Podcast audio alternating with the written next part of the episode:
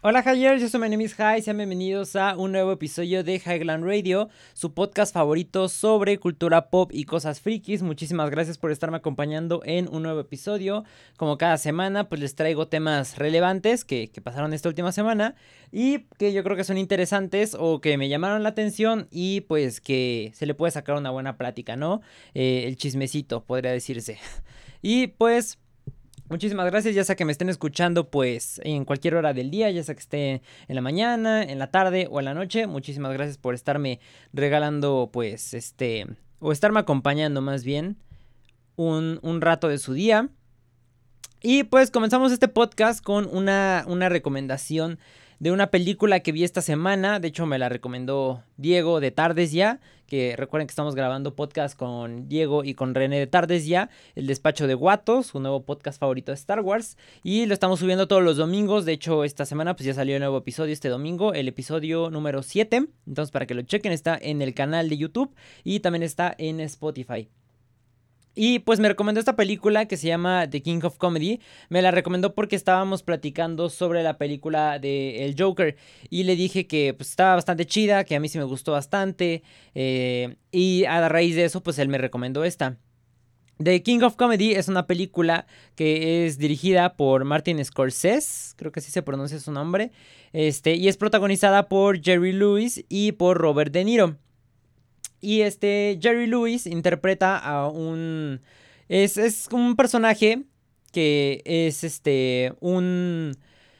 a un presentador de un... como un talk show, más o menos. O sea, es como tipo como comediante, hagan de cuenta como un Jimmy Fallon, ¿no? Por ejemplo. Este...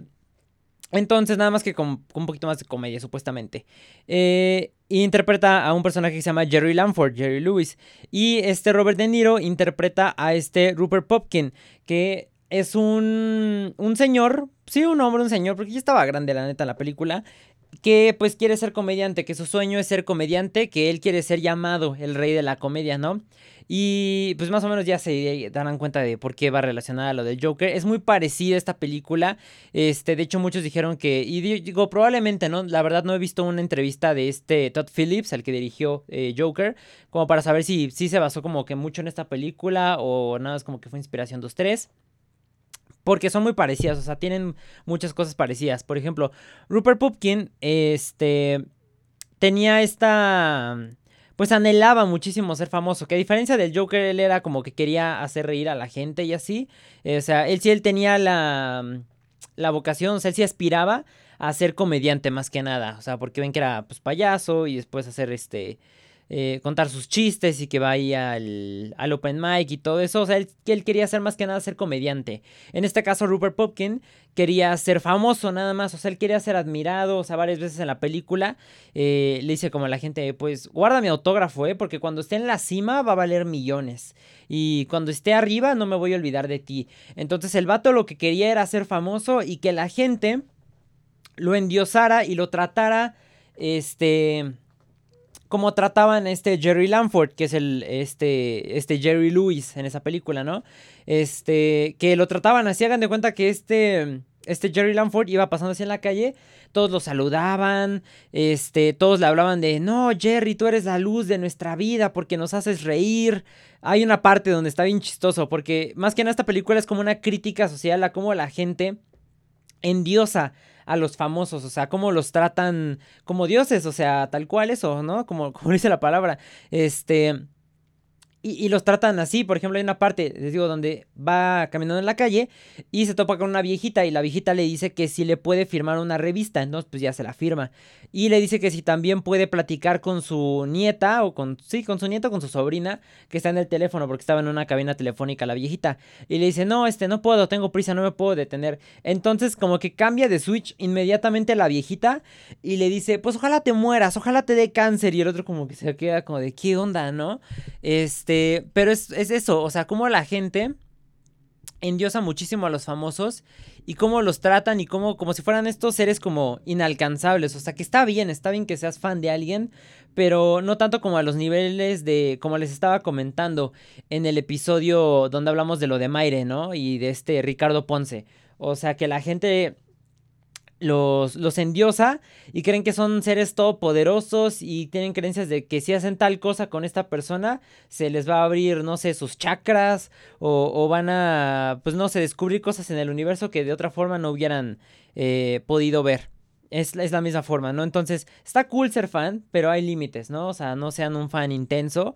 Y pues les digo, trata sobre esto la película. Entonces, este, hay una parte eh, al inicio donde este Rupert conoce a Jerry Lanford y le dice que este que él es un comediante y que tiene muchísimo potencial, que le da una oportunidad, que confíe en él. Entonces este Jerry le dice, ok, pero pues márcale ahí a mi secretaria, ¿no? Te doy ahí el numerito. O creo que ahí lo busca otra parte. Este, entonces ya se pone a contactar la secretaria este Rupert y así, pero pues no le contestaban porque pues obviamente te dan largas, ¿no? O sea, cuando alguien te dice, llama a mi asistente, llama a mi manager, lo que sea, que sí que ya bailó, ¿no? No te van a pelar. Entonces, este pues ya le estuvo así marcando al asistente, fue a las oficinas de este Jerry Landford, entonces pues no lo pelaban, no le hacían caso ni nada, entonces pues ya como que como última alternativa pues secuestra a este Jerry Landford, entonces como forma de rescate pues pide que que lo dejen salir en el show de Jerry Landford y le dicen va, va a ir alguien llamado que se va a identificar como el rey de la el rey entonces, este, pues va este Rupert, que él se, se autodenominó el rey de la comedia, y va al show y pues ya cuenta sus chistes y todo. Para esto, pues Rupert es una persona que está traumada, o sea, es una, una, persona que le pasaron varias cosas en su infancia, por ejemplo, y esto lo vemos en la parte donde está contando sus chistes, donde está haciendo su acto, que es como muy la comedia parecida a la de ahorita, el stand-up de ahorita, por ejemplo, tipo Franco Escamilla, o hay un, hay un comediante que es cojo y que dicen, pues es que convertimos las desgracias de nuestras vidas en material para, para nuestro, nuestro show. Y, es muy parecido a lo que decía este, este Rupert de en la película a la comedia actual, ¿no? Nada más que es muy diferente. Por ejemplo, la comedia de actual de los comediantes, de los estandoperos, es que dicen, no sé, se me olvidaron las llaves, ¿no? O se me ponchó una llanta en el trabajo, o mi hijo me dijo tal cosa, ¿no? Entonces, lo cuenta Rupert, pero Rupert, sus experiencias malas son de que, por ejemplo, su papá era alcohólico, o que le pegaban, o que no lo querían sus papás, o sea, pero cosas pues más fuertes, o sea, más traumáticas que dices, no manches, esto se lo dejas al psicólogo, no lo vienes a sacar en un, en un show, ¿no? De TV. Entonces, pues ya, o sea, te das cuenta ahí que Rupert es, un es una persona que tiene traumas. Entonces, pues ya, va, da su show acá. Eh, mucha gente pues como que se saca de onda. Ya después se enteran que él secuestró a este Jerry Lanford. Lo meten a la cárcel, lo sentencian con seis años de prisión. Sale al año por buena conducta. Y después de que sale, pues se generó muchísima polémica por su acto en el show y cómo se enteraron la gente pues de lo que hizo para estar en el show. Y, y, Rupert se vuelve un hitazo, ¿no? O sea, vende hasta los derechos para que hagan su película por un millón de dólares, saca sus memorias, su autobiografía y se vuelve así un hit, consigue tener su propio programa de televisión. Y te das cuenta cómo está mal, ¿no? O sea, ya actualmente también pasa eso. O sea, que la gente ignora las cosas que algunas, algunos influencers han hecho para llegar a donde están, por muy sucios que sean, ¿no? O sea, ahorita, por ejemplo, el, el caso que más me viene a la mente es, por ejemplo, esta Cardi B, ¿no? Que decían muchos, es que era stripper antes esta Cardi B, la, la rapera, ¿no? Por si no recuerdan quién es. este... Y, y, ella cuenta pues que era stripper y así, pero hubo una vez en un podcast o una entrevista donde contó que ella este, drogaba hombres, o sea, y que los, los asaltaba, los robaba prácticamente, los drogaba y pues les, les quitaba la cartera, la tarjeta y todo eso. Y hay gente que se le intentó como cancelar, por eso que realmente cancelar es inútil, ¿no? O sea, nunca vas a poder cancelar a alguien como tal. Pero el caso es que, pues mucha gente lo olvidó al final de cuentas, o sea, ya le, no les importó. Y digo, eso o sea, es algo que está pésimo porque aquí se aplica aunque digan que esté muy gastado, el, imagínate que un hombre hubiera contado eso, o sea, que drogaba mujeres y que las asaltaba, ¿no? Que les robaba su dinero, o sea, está de la patada, pero obviamente aquí lo minimizan porque pues como son vatos, pues ahí sí no hay tanta bronca, o sea, también eso es un caso, este, pues de igualdad, ¿no? O sea, que deberían de, de, ponerse muy al tiro con eso. Pero lo que voy es eso, o sea, que la gente ignora las cosas que, por muy atroces que hayan hecho, los, famosos lo, olvidan y no les importa. Y eso está muy, muy marcado en la película, ¿no? Como olvidaron que Rupert secuestró a una persona y que incluso la pudo llegar a, a haber matado para llegar a ser un comediante exitoso. Y, les digo, o sea, tiene como que todas esas, este, esos paralelismos con The Joker, como por ejemplo cuando mata igual al conductor del programa de televisión, este, igual que es una persona que, que al menos en la película, como lo mencionan, pues puede ser que su papá, eh, o su mamá más bien, abusó de él, de este, de este, ay, se me olvidó el nombre del Joker, eh, su nombre, Arthur, Fleck.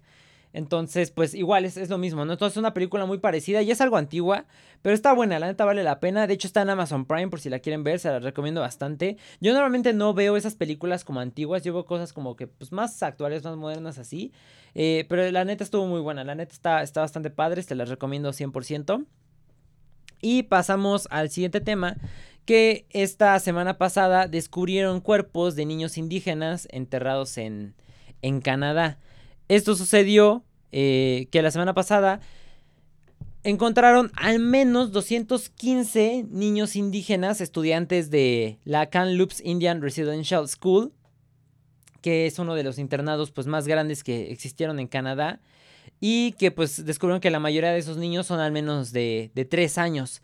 Entonces, pues está bastante cañón esto. Hagan de cuenta que desde 1863 hasta el 98 más de 150 mil niños indígenas fueron separados de sus familias y llevados a internados estatales en Canadá. Estos internados eran administrados por el gobierno y operados mayormente por la Iglesia Católica y formaban parte de la política para lograr asimilar a los niños indígenas. A, qué voy con asimilar? La asimilación cultural es integrar un grupo etnocultural, en este caso los indígenas, eh, y que son una minoría, dentro de una comunidad mayor o dominante dentro del cual se considera establecido como lo común. O sea, que integrar a los niños indígenas a la sociedad, pues normal, ¿no? O sea, que vienen igual, que nación de... de que no tienen raíces indígenas, ¿no? Son normales, gente normal, por así decirlo, ¿no? Gente común. Este... Y pues ya estaban eso, y dice que como, como eje de la política gubernamental de la asimilación forzosa, 150 mil niños de las familias, este, de nativas, principalmente de las etnias Intuit y Metis, o Metis, fueron separadas de sus familias durante ese periodo y les digo, fueron metidos a, estos, este, a estos internados. Y lo de, la, lo de la asimilación forzosa, pues es esto, o sea que forzaban a los niños a meterlos a, estos, este, a estos internados y pues eso generaba pues también como que las, los grupos indígenas pues empezaron a odiar a la iglesia y se empezaron a crear como que enemigos. Entonces pues generaron muchos problemas y la verdad es que es algo bastante feo. O sea, imagínate, separaban a los niños chiquitos de sus familias y nada más como que a la fuerza. Y aparte pues no, no hay mucha información de esto, pero digo, es evidente que los niños que están muertos, bueno, que estuvieron que fueron encontrados en esta, en esta fosa y enterrados, pues es que fueron, murieron a causa de los abusos de, del internado, ¿no? O sea, que les golpeaban, por ejemplo, dicen que cuando cuando estaban dentro de estos internados, muchos sufrían abusos emocionales, físicos y hasta sexuales. Y dicen que con un informe presentado en 2015 por la Comisión de Verdad y Reconciliación de Canadá, con testimonios de más de 7.000 personas sobre lo que ocurría en esas escuelas. O sea, hay gente que sí sobrevivió ese internado y que dicen, pues sí, ¿no? O sea, sí nos maltrataban, nos golpeaban. Este, por ejemplo, eh, no les, no les este, permitían hablar en su, en su dialecto entonces, pues les pegaban, tenían, los forzaban a que hablaran inglés, los forzaban a que pues no siguieran, digo, no sé cuáles son sus, sus, este, sus religiones que sigan los, los indígenas, eh, los de Canadá al menos. Pero pues lo obligaban ahí en la escuela, pues como eran pues los católicos, pues los obligaban a convertirse al cristianismo. Más o menos este rollo me recordó un poquito a las misioneras de, de la caridad que eran como el el convento como que de monjitas que tenía la Madre Teresa de Calcuta, que tenían pues igual como, como, sí, es que no era como un internado, pero era como unas casas ahí donde tenían como que gente enferma, ¿no? Este, que tenían distintas enfermedades lo que hacían las misioneras de la caridad, estas monjitas, es que bautizaban a personas agonizantes contra su voluntad, sin importar pues si ya creían en otra religión, ¿no? Especialmente pues por ejemplo si era gente hindú. Entonces pues mientras gente estaba muriendo de distintas enfermedades o agonizaban o estaban moribundos, mientras estaban tirados ahí en el piso, eh, ya sea desangrándose o, pues sí, con una hemorragia interna, se ponían a bautizarlos, ¿no? Y se me hizo algo bastante parecido a esto. Y es que, digo, no, no es, es, es un tema muy polémica, muy polémico. La, la religión, obviamente, entre qué crees y qué no crees. Este, pero digo, hay un lado muy oscuro de la iglesia católica que mucha gente ignora y que la verdad es bastante perturbador. O sea, eh, por ejemplo, la Iglesia Católica fue responsable de operar hasta el 70% de los 130 internados. Entonces, pues imagínate cuántos niños sufrieron. Y dice que, por ejemplo, ahorita de los que encontraron, ya identificaron, se cree al menos que ya identificaron 50 de los niños, pero los otros 165 no hay registros disponibles para obtener sus identidades, o sea que se los robaban tal cual y ni siquiera pues mantenían un registro de quiénes eran y pues ya también eso les facilitaba que si llegaban a golpear a un niño de más, pues lo mataban y, no había que dar una explicación y hay que tranza, ¿por qué faltan niños, no? Que aún así no es como que les importara mucho. Pero es algo bastante turbio. Esto generó muchas protestas pues en Canadá. Y, y, a los líderes de las tribus indígenas pues tampoco fue una sorpresa, porque pues sabes, ¿no? O sea, sabes qué, qué pasó con tus antepasados, qué fue lo que sucedió. Este, les digo que hay gente que sobrevivió de estos internados, entonces pues esa, algunas personas se volvieron líderes de esas tribus y pues saben, saben, saben lo que sucedió en estos internados. La verdad es algo bastante feo pero es algo que está, estuvo sucediendo en Canadá esta semana. Y pues afortunadamente se ha progresado dentro de lo que cabe en cuanto a, en cuanto a religión y que ya no se hacen estas prácticas que son, son bastante inhumanas. Pero bueno, pasando con el siguiente tema, les voy a dar un consejo como creador de contenido, ¿no? Un creador de contenido tiene que mantener su contenido en constante evolución para crecer como creador y también para crear como mejor contenido y mantener a tu audiencia. ¿Por qué les digo esto? Porque esta semana vi un, un TikToker que no les voy a revelar su identidad para mantenerlo seguro. Este, pero vi un, un TikToker que se estaba quejando porque su contenido, hagan de cuenta que es igual dentro del ámbito de coleccionables, que su contenido ya no llega a tanta gente como antes, ya no tiene el mismo impacto. Entonces, pues estaba estaba quejando en eso. Hay gente que le estaba diciendo que, que mendigaba vistas, que mendigaba likes, más bien. Entonces, este. El problema que yo encuentro con este. con este chico. Es que nunca evolucionó como creador de contenido. O sea, nunca mejoró su contenido. Sus videos, pues siempre iban de lo mismo. Digo, estuvo prácticamente dos años desde que entró a TikTok haciendo la misma clase de contenido. Y o sea, hay un punto después de crear contenido durante cierto tiempo donde ya dominas el proceso. Donde ya dominas cómo editar los videos, cómo grabarlos, o sea, ya te salen así de volada, ¿no? Lo que antes te tomaba como por ejemplo, no sé, grabar un video de 15 minutos, te tomaba dos horas y editarlo te tomaba más, pues ya está, está dominado y pues ya lo haces de volada. Ahora, ¿esto qué provoca? Que después de llegarlo a que sea demasiado fácil, pues te llega a aburrir, ¿no? Y ya no te sigue gustando crear tu, tu contenido, por mucho que te guste, o sea, vas a llegar a un punto donde realmente te vas a aburrir y te vas a hartar. Entonces, pues ese contenido ya no te apasiona y tampoco te hace feliz. Y por ejemplo, les voy a dar un ejemplo conmigo, ¿no? Por ejemplo, muchos me dicen, es que ¿por qué ya no hablas de puros monos? O sea, para empezar el contenido de los coleccionables, pues les he contado algunas veces que no fue mi idea, la idea me la dio mi mamá. Y ella me dijo, oye, ¿por qué no hablas de los monos y todo esto? Que a mí me gustan mucho los monos, me gustan mucho los coleccionables, eh, los Lego, eh, pero al final de cuentas es un hobby, ¿no? O sea, y la neta yo también como creador de contenido no quería ser conocido como solo pues el chico de los Legos. O sea, yo quería ser conocido por creador de contenido, o sea, por My Name is High, el creador de contenido, no nada más el que habla de Legos, el que habla de coleccionables, ¿no? Por ejemplo, en mi caso, eh, después de crear cierto tiempo, les digo que en el caso me sucedía más en los en vivos. Por ejemplo, a mí no me gustaba hacer tanto en vivos. Digo, ahorita ya tiene mucho tiempo que no hago un en vivo. Tiene desde febrero más o menos que no hago un en vivo. O no, igual y tiene menos tiempo. Creo que ya tiene un poquito menos. Pero sí tiene como más, máximo un mes y medio aproximadamente que no he hecho un en vivo. Porque estaba cool, o sea, hacerlos al inicio.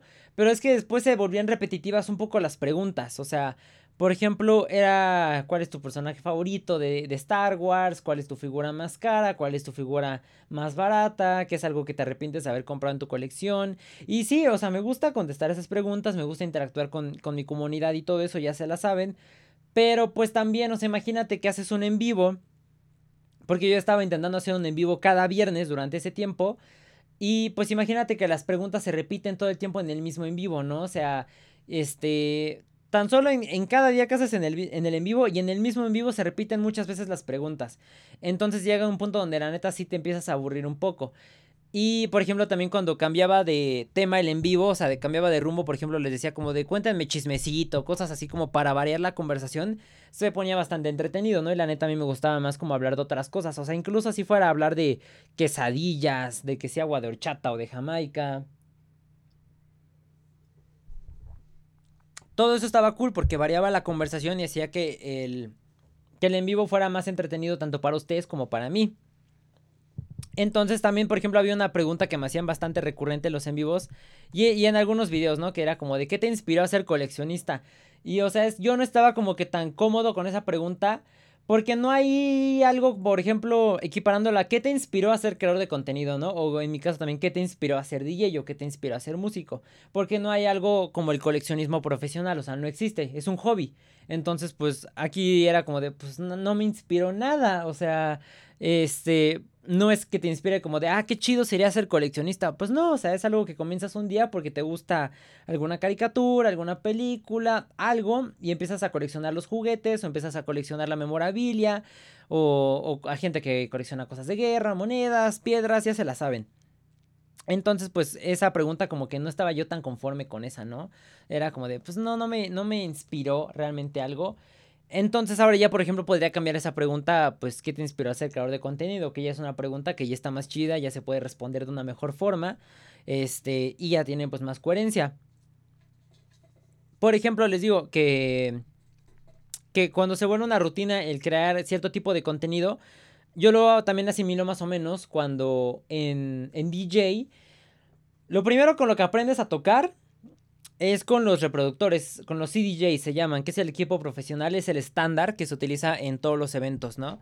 Eh, se llaman las CDJs, bueno, eran las 2000 Nexus hasta hace poco que ya salieron las 3000 Nexus, eh, pero antes era el estándar las 2000. Entonces, pues tienes que aprender a tocar con esas primero y tienes que dominar full como tocas con esas. Entonces yo dominé el tocar con CDJs y dije, pues está cool y todo, pero ya llega el punto donde puedes estar tocando y puedes andar ahí platicando incluso con alguien, ¿no? O sea, obviamente te requiere mucha práctica porque tienes que estar ahí al tanto, tienes que estar escuchando, tienes que saber qué hace cada perilla, tienes que estar moviéndola aquí, tienes que de repente estar cambiando la canción, cosas así. Pero ya que si lo hiciste varias veces, ya incluso puedes andar ahí platicando. Hay gente que, por ejemplo, más allá ya tocan, aparte de con dos reproductores, tocan hasta con ocho reproductores, dos mezcladoras, que era algo que hacía Steve Angelo. Pero eso pues lo haces para generarte un reto. En mi caso, yo lo que hice cuando ya dije, pues es que ya no me está latiendo tanto tocar con puro reproductor y con puro controlador, ¿no? De DJ, con discos, con platos. Pues dije, pues ¿qué voy a hacer? Pues voy a tocar con el Ableton Push, que el Ableton Push es como un launchpad que tiene pues muchos cuadraditos que van disparando diferentes sonidos, ya sea que lo pongas como samples, como canciones. Entonces eso te genera un, un nuevo reto. O sea, y te hace que sea más divertido y que te sigas, este, pues sigas innovando, ¿no? O sea, y sigas manteniendo más que llama la atención. Por ejemplo, vas a un evento y ya no te ven tocar con el mismo equipo que el resto. Y eso lo puse a prueba en diferentes, ¿no? Y todos te veían sacar el equipo y era como de, oh. Y no tanto por el hecho de farolear, ¿no? O sea, era como un plus. Pero más que nada era el, el, el a ti, ¿no? Este, igual, por ejemplo, añadí otro controlador y ese le tenías que asignar a cada perilla que hacía cada cosa, ¿no? Como ya venía, pues, asignado con los otros equipos. Y era eso. En este caso, pues por ejemplo, algo que hice para renovar mi contenido, por ejemplo, pues fue el podcast. O sea, el podcast lo empecé por gusto porque quería platicar de cosas en las que no podía platicar en los en vivos, volviendo ahí, ¿no? Porque pues se iba la, la, plática de los en vivos a esas mismas preguntas que se llegaban a repetir mucho. ¿Cuál es tu coleccionable favorito? ¿Qué opinas de estos Legos? ¿Te harías un Funko Pop de ti? ¿Te gustaría salir en una figura de Lego? Entonces pues yo cuando intentaba hablar de, de estos temas de los que les estoy hablando ahorita, se, se movía la, la, conversación totalmente y no la seguían, ¿no? Porque pues muchos estaban ahí y lo entiendo, ¿no? O sea, no los, no les digo como ay, por qué, pero estaban muchos ahí por el contenido de los monos, ¿no? A pesar de que varias veces que la misma persona me preguntaba lo mismo varias veces, entonces, pues está cool y no crean que es por ser mal agradecido ni nada. O sea, muchas gracias por seguirme y les digo, sigo apreciando toda esa gente que, que me sigue por los coleccionables y todo eso y lo seguiré haciendo porque pues de eso creció mi, la mayor parte de mi audiencia. Pero de todas formas, o sea, por eso creé el podcast.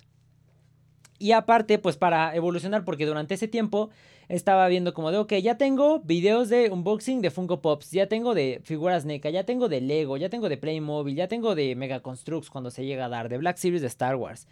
Dije, este, ya tengo los videos de los favoritos del mes. Bueno, ese nada más hice uno el año pasado. Este. Y estaba pensando, bueno, y la pedacería de Lego y todo. Y dije, bueno, ¿qué puedo meter para innovar en mi contenido, ¿no? Y si de repente llegué a preguntar ahí en mi Discord como de, oigan, ¿qué otros videos les gustaría ver? Y ya de ahí me surgían recomendaciones y todo eso. Y dije, pues un podcast. Dije, pues la neta, o sea, tengo ganas de hablar y, y, es así como inicié mi podcast. Entonces, pues fue por esas dos razones y pues ahora sí que me eché dos pájaros de un tiro. Pero también el chiste con esto es que a mí me gusta mucho grabar el podcast. O sea, que a pesar de que tuviera pocas vistas, porque ahorita pues ya es de los contenidos que les va mejorcito en el canal, este, pero a pesar de que tuviera poquitas vistas, yo lo seguiría haciendo porque me gusta, ¿no? Porque al final de cuentas es contenido y porque es algo que disfruto grabar y se los he contado varias veces. ¿A qué voy con esto de disfrutarlo? Que TikTok le hizo daño a los creadores por darles muchas vistas muy rápido y mal acostumbrarlos. Muchos, y escuché en diferentes personas en, en diferentes experiencias que decían, es que te acostumbras a las vistas, a los montones de seguidores de golpe. Y a mí me llegó a pasar más o menos un poco, pero yo me fui como que preparando a eso, ¿no? Por ejemplo, cuando yo entré en TikTok, llegué de, de cero a 35 mil seguidores como en dos semanas o en, un, en, en un mes más o menos, pero llega así súper rápido, ¿no? Y fue un crecimiento monstruoso, o sea que en la vida me lo imaginé, ¿no? Pero yo ya había visto otras personas hablar de ese tipo de crecimiento y de esa teoría que digo, no sé si es real o no, mucha gente ha hablado de esto, que dicen que TikTok pues te da muchas vistas al, al, principio para que te enganches, para que te claves y sigas creando contenido, pues después de haber tenido ese crecimiento tan monstruoso.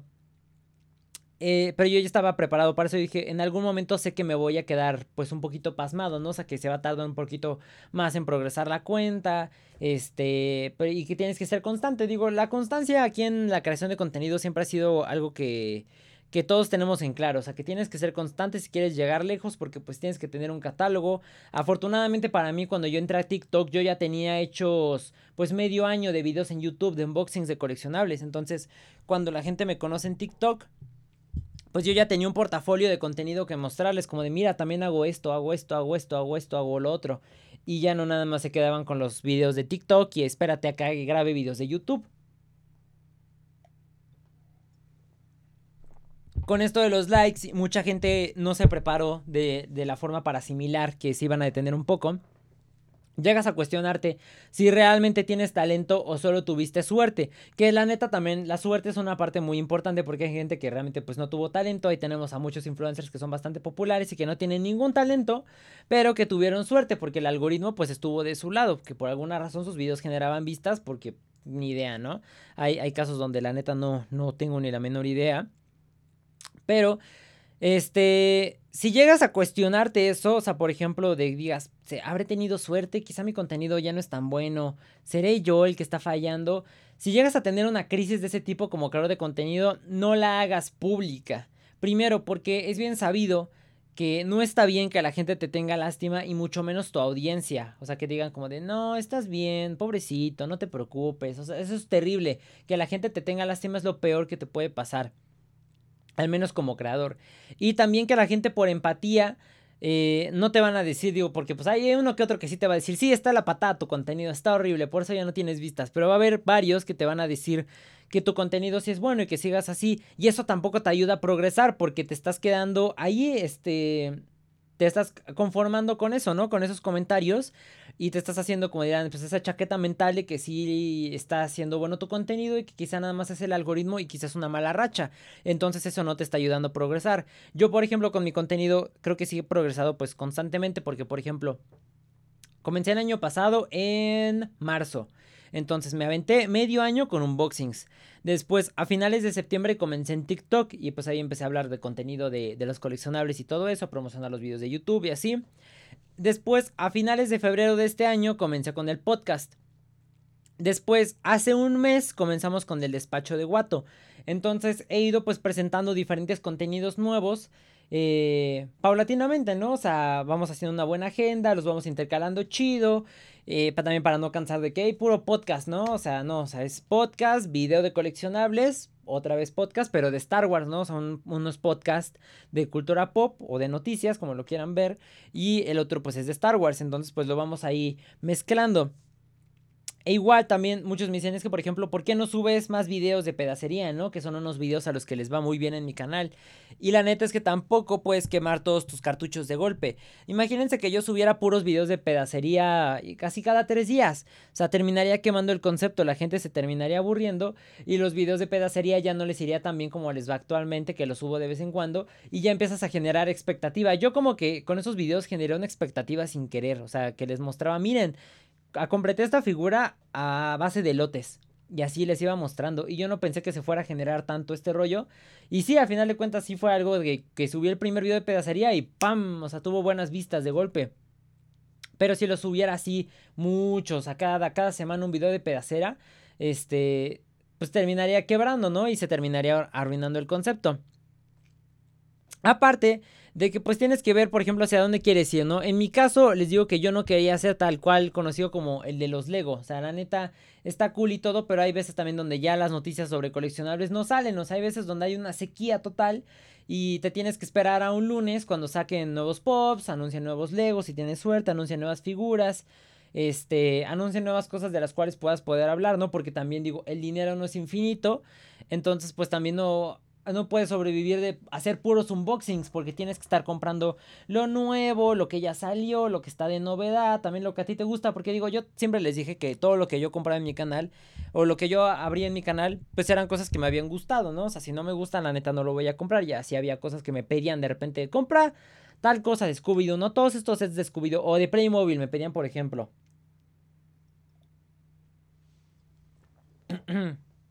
me decían, compra el, barco pirata de Playmobil, ¿no? O cuando compras tal set.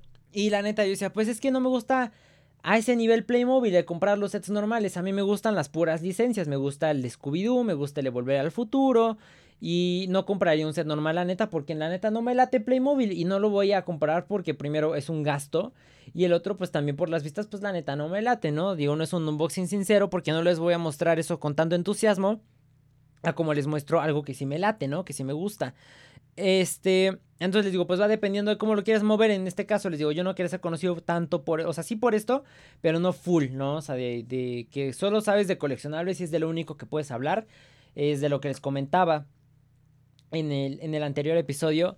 Y me decía, es que tú solo te dedicas a mostrar juguetes, solo habla de eso. O sea, no, yo la neta quiero opinar de otras cosas, quiero hablar de otras cosas. O sea, quiero que vean cómo es mi personalidad, quiero que sepan mis otros gustos, quiero que sepan qué dulces me gustan, qué música escucho, qué opino de ciertos temas que están sucediendo en la actualidad, quiero tener, ser un creador de contenido completo, ¿no? A final de cuentas. Igual como con personalidad, o sea, quiero que me perciban y digo, ya desde antes me están percibiendo como alguien que pues no le afecta lo que los demás digan, que no se hace chiquito con el hate y si cuando, cuando lo amerita pues lo contesto y lo contesto bien, ¿no? O sea, y muchos dicen que es como una personalidad como conflictiva, pues no, la neta no es conflictivo, o sea, porque por ejemplo así sale y así empezó un Ben Shapiro, un Diego Rusarín, o sea teniendo tus diferentes opiniones y todo, y te vas armando de una audiencia que ya no solo te sigue porque enseñas un Lego, sino te enseñan por lo que eres, por el ser humano que eres, por tus opiniones, porque les digo, eres una persona que, que es un creador de contenido completo, ¿no? O sea, ahora sí que sí eres un influencer, pero un influencer bueno, o sea, un influencer que sí tiene una influencia en la gente que lo sigue. Entonces también, variando el contenido, pues no me llegué a cansar de grabar, por ejemplo, de que imagínense, si siguiera ahorita puro, puro, puro, puro unboxing, yo la neta sí estaría... Para empezar, digo, les digo que no compras cosas todo el tiempo, entonces de repente quemas todos tus cartuchos de golpe y dices, chale, pues ahora qué, qué voy a mostrar, ¿no? Digo, en algún punto se te llegan a acabar los juguetes y es ahí donde tienes que hacer contenido de noticias y todo eso. Este... pero va a haber un punto donde sí va a haber como que un quiebre, ¿no? Entonces, pues manteniendo mi contenido variado, pues tampoco les digo, no me canso de grabar los videos y hasta los grabo con más gusto. Por ejemplo, ahorita grabo el podcast y sé que el que sigue pues va a ser coleccionables, pero ya lo voy a grabar a gusto porque ya descansé, ya grabé dos podcasts, entonces ya puedo abrir mi, mi figura, lo que sea, y mostrárselos como de, miren, tiene esto, tiene esto, tiene aquello, tiene el otro. Y mostrárselos con más, este, con más entusiasmo. Pero es lo que les digo, tienen que estar en constante evolución como creadores, ¿no? Y les digo, sobre todo yo con este chavo, la neta, lo vi, fue como de, es que está mal porque también está creando, les digo, el contenido por las vistas. O sea, él en lo que se está enfocando es en las puras vistas. Este clavándose en temas que pues por el algoritmo de TikTok y por el morbo de la gente hay algunos temas que te llegan a generar más vistas y todo eso y él se llegaba a clavar con ese tipo de cosas que yo por ejemplo nada más toqué dos veces entre 1400 videos que he hecho de TikTok. Entonces sé que nada más era por las vistas. También hay una parte donde dijo es que ya no me está dando tantas vistas este TikTok. Eh, ya no voy a crear tanto contenido para TikTok. Me voy a poner a hacer videos de YouTube no entonces es como, también quedas mal enfrente de tu audiencia, o sea, mostrando que realmente lo único que te importan son las vistas y no tanto tu, comunidad y, y el cariño que le tienes al contenido, ¿no? Pero eso es un consejo que ahí se los dejo de tarea. Si son creadores de contenido, pues piénsenlo. Eh, si crean un contenido, créanlo con, digo, háganlo con gusto con gusto disfrútenlo porque si no se siente tan bien cuando los videos están hechos a fuerza, cuando la gente no lo siente con el mood. Estaba viendo, por ejemplo, el podcast de este Carlos Lang, el de Café con Mezcal, cuando fue esta Karen de los Polinesios, es el más reciente que ha salido. Y dice, por ejemplo, la gente ya te empieza a perseguir cuando tienes una audiencia ya más profunda. Y dicen, no, Karen no se sentía bien en este video por tal cosa. Se ve que estaba incómoda por esto y esto, ¿no? O Rafa o Leslie, que son así los nombres. Este, se ve que, que se sentía mal, que no estaba contento, que estaba enojado. Y la gente te empieza a percibir y te empieza a conocer, ¿no? Y es algo pues bastante sorprendente, que está muy chido que tu audiencia te conozca ese nivel. Pero les digo, tienes que crear con gusto y te tiene que gustar lo que estás haciendo porque si no la gente se va a dar cuenta y al mismo tiempo que la gente se da cuenta que no te está gustando lo que estás haciendo y lo que estás haciendo más a fuerza que de ganas, te van a dejar de seguir y vas a perder audiencia y vas a entrar en esa crisis. Pero pues es un consejo que les doy, espero que les sea útil. Y pasando al siguiente tema, hablando de influencers, tenemos que esta semana la Fiscalía Especializada en Materia de Delitos Electorales, la FICEL, de la FGR anunció el inicio de las investigaciones en contra de los influencers que vendieron eh, una campaña al Partido Verde en plena veda electoral, ¿no? O sea, a final de cuentas, ojalá, digo, pidan un buena, lo que sean, lo que crean, que sea justicia y que mínimo les cobren una multa, una buena multa, y que al Partido Verde le quiten su registro. Porque salió, esta semana hubo una cuenta que se metió mucho en ese tema y se encargó de primero recopilar los nombres de todos los influencers que vendieron su opinión. Y fueron, neta, yo vi la lista. 100 influencers. Y dices, no manches, es un buen de gente. 100 influencers. Y recopiló los nombres y aparte, el vato te hizo un manual, te mostraba cómo podías denunciarlo con, con delitos electorales. Y estaba bien chido eso porque ya te daban incluso un machote que ya era tu denuncia, ¿no? Y nada más tenías que ponerle tu nombre, tenías que ponerle tu correo electrónico y lo enviabas ahí a la página donde denunciabas los delitos electorales, ponías, este, adjuntabas pruebas porque también juntaron pruebas de las historias, de lo que dijeron los influencers. Y entonces ya te, te ponían todo así listo, así en bandeja para que pudieras hacer tu denuncia. Yo la neta sí hice mi denuncia, o sea, era algo que dije, no puede ser, o sea, está la oportunidad, hay que hacerlo porque es algo que importa, porque, o sea, no se puede dejar pasar este tema así como así, ¿no? Y como de, ah, ya se vendieron, pues ya que, ¿no? O sea... También te das que, también te das cuenta que a mucha gente no le importó esto, o sea, porque estaba viendo un video de un chavo que dice, ¿cuántos seguidores perdieron los influencers que se vendieron?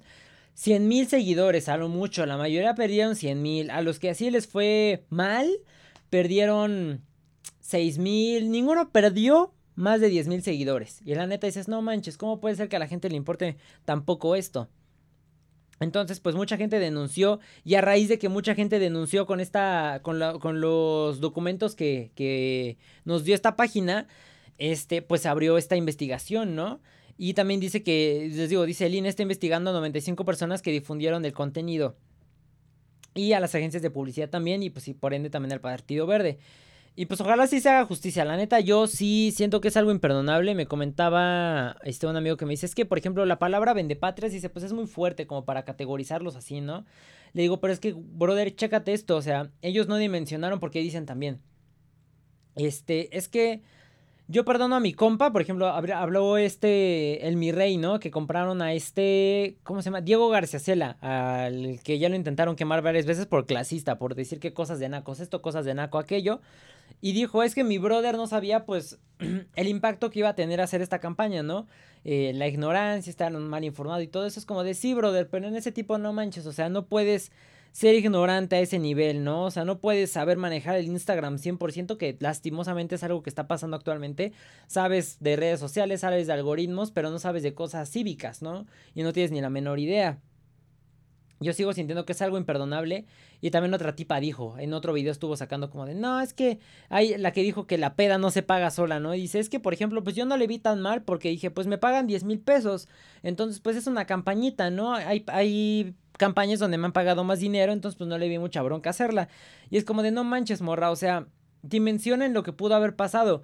Que si realmente estos cuates hubieran influido en su audiencia, porque no influyeron para nada. O sea, aquí por mi zona, vi las casillas, diferentes casillas y el reconteo de los votos, ¿no? Y Partido Verde, un voto, dos votos. Contra PAN y Morena, por ejemplo, 140, 100, 200. Contra 1, 2, 5 votos del Partido Verde. Es, pues afortunadamente no influyen tanto en su audiencia como para que hubieran tenido tantos votos el Verde y eso le hubiera dado mayoría en la Cámara de Diputados a, a Morena, ¿no? Y el resto, pues, de sus partidos satélites. Y eso pues hubiera cambiado en que Andrés Manuel pues obviamente pudiera cambiar más fácil la constitución y hacer todos sus rollos y poderse reelegir y destruir el INE y ahorita ya estaríamos viviendo en una dictadura, ¿no? Pero la gente no dimensiona eso. En este caso les digo, mi amigo me dice es que es un es una palabra muy fuerte, es como de no cuate, o sea, la neta sí son vendepatrias, o sea, vendieron su país y no lo consideraron y fue como de no se pusieron a pensar, no se pusieron a informarse, que es lo peor de todo. Pero pues ojalá se haga justicia. Yo la neta espero que sí, le pido lo que sea, que se haga justicia, que les hagan mínimo pagar una multa, es lo mínimo que merecemos. Porque la neta esto sí es algo imperdonable. Pasando al siguiente tema. Esta semana Billie Eilish fue acusada de queerbaiting. ¿Se acuerdan que ya les había hablado un poquito del queerbaiting? Eh, cuando fue el, episodio de lo de, de este Lando Calrissian, que lo volvieron pansexual. Todo esto surge a partir del video musical de la canción Lost Cause del nuevo álbum de Billie Eilish, donde sale con muchas chicas como en una pijamada como que enfiestando, este así, ¿no? Una pijamada de chavas.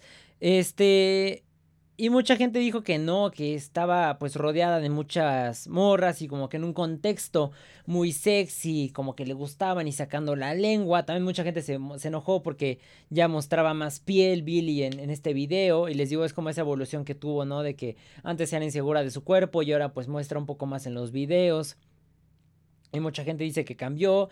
También estaba viendo que parece ser, digo, yo no lo siento tanto así, yo siento que sigue siendo demasiado popular, pero muchos dejaron de ser fans de Billie Eilish y dicen, es que dejaron de ser fans porque eran fans por moda. Pues no, no son fans por moda, o sea, a veces te gusta mucho el, el, las canciones, lo que está creando el artista y de repente sacan cosas que ya no te laten, ¿no? Y vas a dejar de ser un poco fan, ¿no? O sea, igual y fan de las nuevas canciones, pero pues de las canciones antiguas y los otros álbumes te van a seguir gustando. Por ejemplo, a mí ven que me encanta Porter Robinson, pero el nuevo álbum de Porter Robinson, la neta, casi no me gustó. Me gustaron como dos canciones, a diferencia de su anterior álbum, donde me gustó todo el álbum.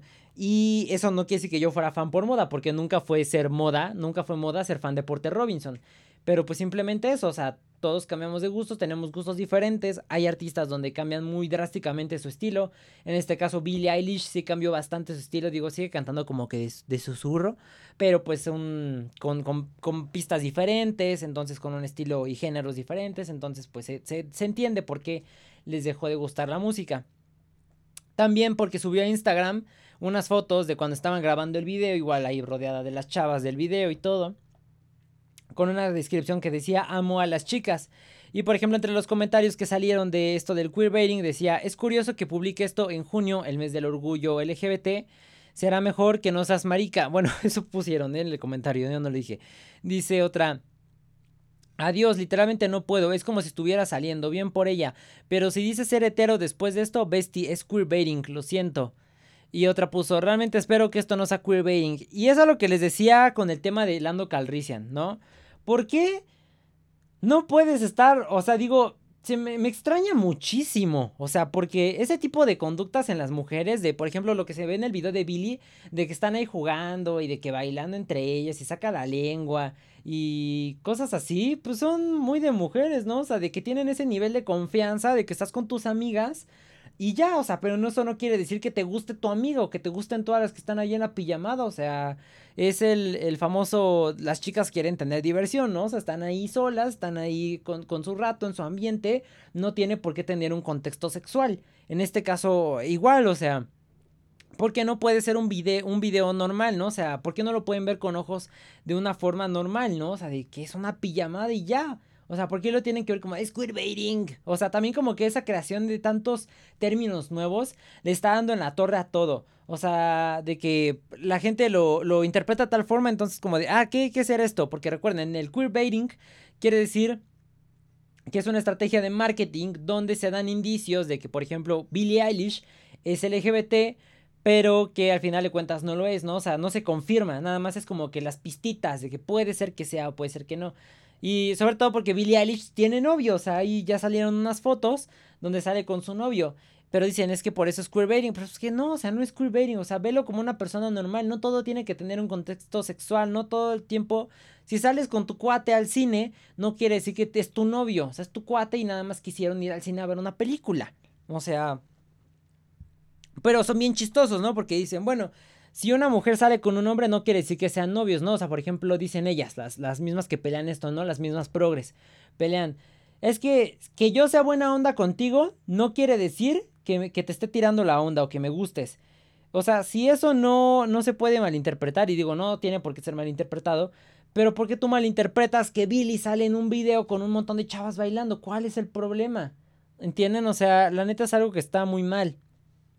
Y sí, tanto puede ser como una estrategia de marketing, pero si se están haciendo este tipo de estrategias es porque también la gente lo que ha provocado. O sea, crear estos nuevos términos, crear todo este rollo progre y la neta está de la patada. Y aparte de que yo no le encuentro relevancia, ¿no? O sea, también son bien chistosos, son muy doble moral porque dicen, es que eh, en nada afecta que sea LGBT o que sea heterosexual, ¿no? Pero al mismo tiempo son como de, no manches, va a salir del closet, qué cañón. O sea, no inventes, ¿te importa o no te importa, chihuahuas? ¿Saben? O sea, y la neta es algo que sí dices, ¿por qué son tan doble moral? ¿Por qué la gente es así? Nunca lo entenderé. Pero bueno, procederemos a ver qué, qué sale de esto. Yo no creo que sea queerbaiting, o sea, yo lo veo normal. Yo cuando vi el video fue como de, pues, eh, es una pijamada normal de morras, ¿no? O sea, no tiene por qué tener otro contexto. Pero pues así es la gente, así es la gente progre. Pasando al siguiente tema, ¿se acuerdan que les platiqué la semana pasada del socavón en Puebla? Pues esta semana cayeron dos perritos en el socavón, pero afortunadamente fueron rescatados. Que era bien amarillista estas notas, ¿eh? Porque dijeron, el socavón cobra sus dos primeras víctimas. Era como, a ver, cuate, no son sus víctimas porque no se murieron los perros. Serían víctimas si se hubieran muerto. Ahora aparte, tampoco fue que el socavón les dijo, hey perros, cáiganse acá, ¿no? O sea, la dueña de los perros dijo que estaban ahí como que correteando y que se cruzaron la línea del perímetro que había creado ahí de seguridad este, la policía y cayeron en el socavón. Afortunadamente fueron rescatados, el nombre de los perros era Spy y Spike. Este, estuvieron ahí pues un tiempo atrapados, este, afortunadamente salieron ilesos, no sin, sin estar lastimados ni nada, nada más pues no comieron durante unas cuantas horas. Fueron rescatados por los bomberos. Hagan de cuenta que hicieron como una como con una tipo como, es que no sé es como una tipo grúa, pero era como un tipo tripí, hagan de cuenta, que estaba ahí en el piso, como que lo clavaron y bajaron los bomberos y así subieron a los perritos. Muchos también decían como que este los rescataran con un helicóptero y no sé qué, porque yo lo siento más o menos y como veía las fotos de, y el video de cómo se, se iba eh, desplomando poco a poco el socavón, yo lo vi más o menos como si fuera tipo hielo, o sea, como si estuvieras caminando en hielo, de que pasas por ahí y de repente este... Y de repente es, tan frágil el piso que se cae, ¿no? Todo, o sea, les digo, es como si fuera hielo así fragilito. Entonces, pues sí era como idearse, digo, yo también pensé en lo del helicóptero, de que pues no podían estar ahí alrededor porque si alguien se paraba ahí, pues se iba a, a hundir más todavía el socavón, o sea, todo lo que estaba alrededor, pues iba a terminar hundiendo. Y pues ya les digo, rescataron a los perros y se acuerdan que también les conté que había una casa que estaba ahí pues al bordecito del socavón, que ya se había tragado una partecita de la como de una valla, pues ahora sí ya se, se colapsó completamente la casa y ya cayó dentro del socavón. Entonces, pues a la familia de esa casa, pues ya la van a indemnizar y todo, que es la familia Sánchez. Y aparte, pues el socavón ya creció. Ahora tiene 126 metros por 114. Además de que también tiene 56 metros de profundidad. Entonces también creció bastante. Eh, yo creo que, según yo me imagino que, les digo, no soy geólogo, pero debe de detenerse en algún punto, ¿no? O sea, como que ya se va a, a detener. Pero también está el riesgo, digo, por, después no van a saber pues cuándo va a volver. O sea, me imagino que con otro temblor, si llega a temblar lo que es otro poquito, pues se va a volver a, hacer más grande el socavón y va a continuar pues haciéndose más grande. Aparte de que las lluvias pues tampoco están ayudando porque también ayudan a que pues la corriente que tiene debajo esa parte este, siga haciendo que el socavón se vaya haciendo más grande. Pero pues después veremos qué pasa más con el socavón, no los mantendré al tanto de lo siguiente que llega a suceder. Pasando al siguiente tema, tenemos que Dead Mouse, uno de mis DJs favoritos, se va a divorciar después de tres años y medio de matrimonio con su esposa Kelly Fedoni. Anunció esta semana que se iban a separar porque pues dijeron que ya sus vidas se estaban como separando por caminos diferentes y que agradecían haber estado pues el tiempo que estuvieron juntos. Yo sentí que se pasó de volada esto, me acuerdo cuando se casó y me acuerdo cuando salieron las fotos de que contrataron como unos tipo como lanzallamas, algo así medio rarón. Para las fotos se veían, digo, súper extravagantes, ¿no? Como es Dead Mouse. Este. Pero yo sentí que apenas se habían casado hace bien poquito. Y digo, tres años fue súper poco. Y yo creo que su ex, esta Kat Bondi, la tatuadora, yo creo que ha de estar bien feliz. Porque también digo, fue bien luego, luego se juntó con esta chava, con esta Kelly, cuando terminó con Kat Bondi como muy pronto. Yo creo que pasó como medio año. Y Dead Mouse ya andaba con esta chica Kelly. Entonces, pues se van a divorciar. Afortunadamente, Deadmau5 no ha tenido hijos y creo que no va a querer tener hijos. Al menos en varios en dijo como que no le gustaría que estuviera ahí como que teniendo un niño ahí correteándolo y todo eso. Sobre todo pues en su casa que tiene pues un montón de cosas caras como son el estudio, este, un montón de computadoras, de PC gamers de miles de dólares, eh, cosas coleccionables. Entonces, la neta, aparte de Deadmau5 no me imagino que sea alguien como para ser padre, ¿no? Como que no lo sé, yo siento que todavía no, no llega a ese nivel. Como, no, es de esas personas que dices, no, no creo que tengas tú como que la. la tu vocación sea ser padre, ¿no? Y tener una familia, como que no. O sea, casarse sí, pero el tener hijos, yo creo que no. Pasando al siguiente tema, les voy a contar una curiosidad que, que vi esta semana. Y es que hay una cárcel, bueno, ya hay varias cárceles más bien, pero esto empezó en una cárcel donde reos o reclusos más bien pueden adoptar gatitos dentro de la prisión, más o menos como adoptar, les voy a contar. En la instalación correccional de Pendleton en Oregon, en Estados Unidos, hicieron un, un trato con varios refugios de animales este, para que los convictos pudieran cuidar a los gatitos que eran callejeros así y los ayudaran a recuperar su confianza en los humanos, ¿no? O sea, era rehabilitación como mutua. Tanto los reclusos volvían como que a ser responsables con algo, estar a cargo de alguien y los gatitos pues volvían a retomar su confianza con los humanos, ¿no? Algunos gatitos pues sufren maltrato, son de la calle, pues viven con miedo porque pues los correteaban los perros u otros gatos que también eh, los querían morder, entonces pues es rehabilitación mutua. Y el programa Forward comenzó en el 2015, que es este de lo que les estoy platicando. Este, y desde que los internos se hicieron cargo de, los animalitos, pues ya, este, les digo, fue, fue un buen cambio para ambos. Y pues ya muchos de los gatitos, les digo que eran huraños, y ya después de que como que se rehabilitaban completamente los gatos, ya los podían poner en adopción, ahora sí, para que eh, los adoptaran, ¿no? Una familia ya obviamente fuera de la cárcel, que más o menos si sientes feo, ¿no? Dices, ah, chale, imagínate que el recluso se encariñó con su Michi y ya después lo vas a poner en adopción, es como de, ah... Pero igual y puede ser que yo creo que tuvieran un trato, ¿no? Que si se encariñaban mucho con un gato, pues poderlo adoptar de cierta forma ellos. Porque digo, obviamente, pues les hacen como que ciertas pruebas a ciertos reos para para ver si son aptos para el programa, ¿no? Porque obviamente pues hay cada loco en la cárcel que es no manches va a destripar a los gatos. Entonces pues obviamente llevaban a gente que estaba pues mentalmente bien, estables y todo para poder entrar en este programa. Y pues esta idea fue aplicada en otras prisiones en Estados Unidos y ahora existe toda una organización que se llama Perfect Pulse, que es como un juego de palabras de prr, que es como la onomatopeya que hacen los gatos cuando, mau cuando maullan, cuando ronronean, que es el como. Entonces, perfect y en inglés perfect y pulse, que sería como compañeros, ¿no? Entonces sería como de compañeros perfectos, pero con, con el prr de los gatitos. Entonces, este, esa, esa organización se encarga de contactar diferentes refugios de animales, este, para que le entren a este, a este proyecto con los reclusorios, ¿no? Y pues les digo, su idea es que, que los reos pues ya se, se, vayan rehabilitando poco a poco, vayan como que algunos humanizándose otra vez. Y está bastante chido, o sea, la neta es una muy buena rehabilitación. O sea, es como por ejemplo los animales, más o menos como los que son de apoyo, creo que así se les dice, a los animales que por ejemplo hay gente que tiene como estrés o así que hay gente que tiene que tener un gato que viaja, por ejemplo, con distintos animales, con un perro, con un gato, con un, con un, no sé si con un ave, con un hurón, con diferentes animalitos viajan, ¿no? Que son sus animales como de apoyo. Entonces que si les llega a dar una crisis, el animal que está ahí pues los ayuda, ¿no? Y ayuda a que se tranquilicen esas personas. Pero es una, una iniciativa bastante chida, la neta es algo que, que me interesó bastante esta semana. Pasando al siguiente tema, eh, ¿Se acuerdan que les conté de la propuesta de este Cristian Nodal de matrimonio a esta Belinda? Pues esta semana el ex de Belinda, el cantante Lupillo Rivera, se cubrió un tatuaje que tenía de la cara de Belinda, la tenía en el brazo. Y pues este se lo, se lo tapó porque pues se va a casar Lupillo Rivera también. Entonces dice que pues por respeto a su prometida que se llama Giselle Soto, pues tomó la decisión de cubrirse el tatuaje. Ahora, ¿por qué causó mucha polémica esto? Pues eh, se va a cubrir un tatuaje, ¿no? Para empezar ya tenía bastante polémica porque era como de, no manches, se tatuó la cara de la morra. O sea, ya eso era un nivel cañón.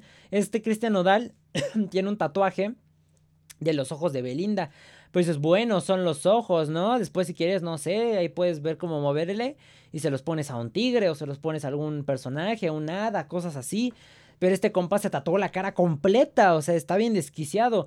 La neta, yo creo que de las peores decisiones que puedes tomar en tu vida es tatuarte el nombre de una de tus novias, primero en niveles, ¿no? Primero comenzamos con las iniciales, después el nombre, después sigue la cara. O sea, y eso ya es un business demasiado cañón. O sea, porque terminas con la persona y ya quedas ahí marcado de por vida. O sea, y luego si se lo ponen, porque normalmente se lo ponen en un lugar pistoso, que pues es el brazo. Eh, algunos de repente llega a ser en la pierna, sí, pero el más común es en el brazo, ¿no? En la parte, en el área del bíceps. Entonces dices, no manches, estás bien loco si te tatuaste el nombre y aquí la cara de la, de la ex, dices, no, está cañón. Entonces, pues para empezar ya estaba causando bastante polémica por eso, ¿no? Era, no manches, tienes la cara. Y después volvió a causar polémica porque muchos cuando fue lo de la propuesta de Nodal, dijeron, bueno, ¿y qué onda? ¿Se lo va a tapar? ¿Se lo va a dejar ahí? ¿Qué onda? Y ya salió que se lo tapó, pero se lo tapó de la forma más horrible que se le pudo haber ocurrido.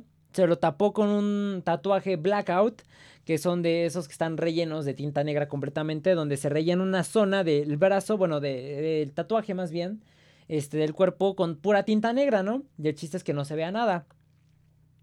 Se hizo un diseño de blackout que él dijo que era como un brochazo. Tardó tres horas en ser tapado. Y muchos dicen, no manches, es el peor diseño, es que se ve de la patada, o sea, se ve horrible ese tatuaje. Sobre todo porque ni siquiera está bien hecho el blackout, o sea, no sé si era su intención que fuera así, no creo. Porque el chiste del blackout es que no se vea nada, nada, nada, nada. Y que sea un negro uniforme, ¿no? Eh, por eso se llama blackout, o sea, de negro totalmente. Pero en el tatuaje todavía hagan de cuenta que se alcanza a ver como que a través un poquito las líneas y se alcanza a ver todavía los ojos y pues diferentes rasgos de la cara. Y muchos le dijeron como de no manches, tantas posibilidades de tapártelo, te lo pudiste haber tatuado con una con una Katrina, con un Venom, con un, no sé, con un tigre, con diferentes cosas, quitártelo con láser, quitártelo con láser y después tatuarte encima de, de la cicatriz del láser.